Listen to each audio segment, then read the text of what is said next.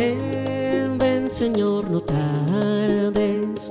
Ven. Buenos días hermanos y hermanas, nos encontramos en el miércoles de la cuarta semana del tiempo de Adviento y nos ponemos en la presencia del Padre, del Hijo, del Espíritu Santo. Amén.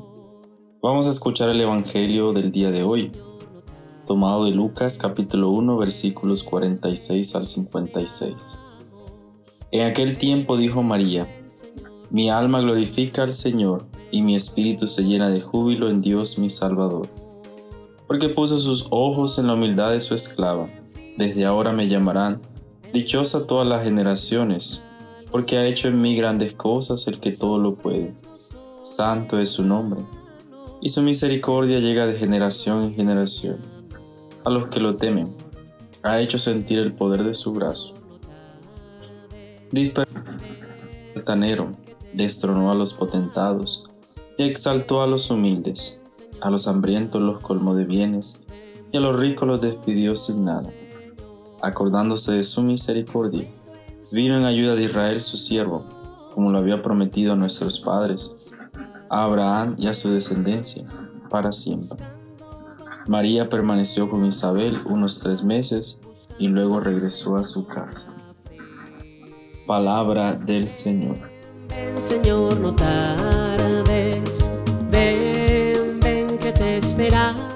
Mi alma glorifica al Señor y mi espíritu se llena de júbilo en Dios mi Salvador, porque puso sus ojos en la humildad de su esclava. En este miércoles meditamos en la oración del Magnífica, aquella oración que expresa lo más profundo del sentir de María aquella oración que nos invita a nosotros a dejar entrar a Dios en la humildad, en la sencillez y a poder proclamar su nombre. Conozcamos un poco acerca de la oración al Magnífica, qué nos quiere decir, a qué nos invita. Cada una de las frases que hacen parte de la oración La Magnífica se encargan de evangelizar sobre un reino de justicia y paz al que solo podrán llegar aquellos que permanezcan bajo la gracia del Señor.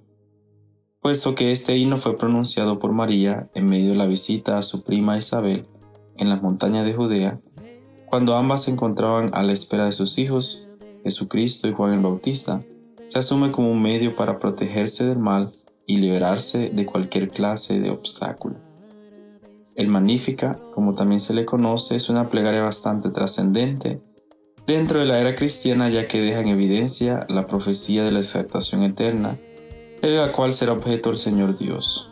Por otro lado, se ocupa de hacer claridad sobre la gran inclinación del Padre Celestial por ponerse del lado de los enfermos y menos favorecidos, además obviamente de su divinidad natural. Entonces hermanos y hermanas, en esta oración nosotros podemos seguir meditando, seguir orando y dejándonos guiar por el Espíritu Santo para no solo proclamar esta oración del Magnífica, oración que nace lo más profundo del encuentro de María con su Padre, con nuestro Padre, con Dios, sino que también nos invita a nosotros a poder ir más allá, a poder dejarnos encontrar por Dios. Pero lo más importante en la humildad y en la sencillez de lo que cada uno puede ofrecerle a Dios. Que este Dios misericordioso nos acompañe para prepararnos en estos días para recibir a Jesús en su nacimiento, que nos guíe con la fuerza del Espíritu Santo, podamos nosotros dejarnos llenar por este Espíritu Santo, por la alegría de celebrar el nacimiento de Jesús, de su encarnación. Que nos bendiga el Padre, el Hijo y el Espíritu Santo. Amén. Buen día para todos en la presencia del Señor, recordando siempre abrirle el corazón a Dios en la sencillez y en la humildad. Amén.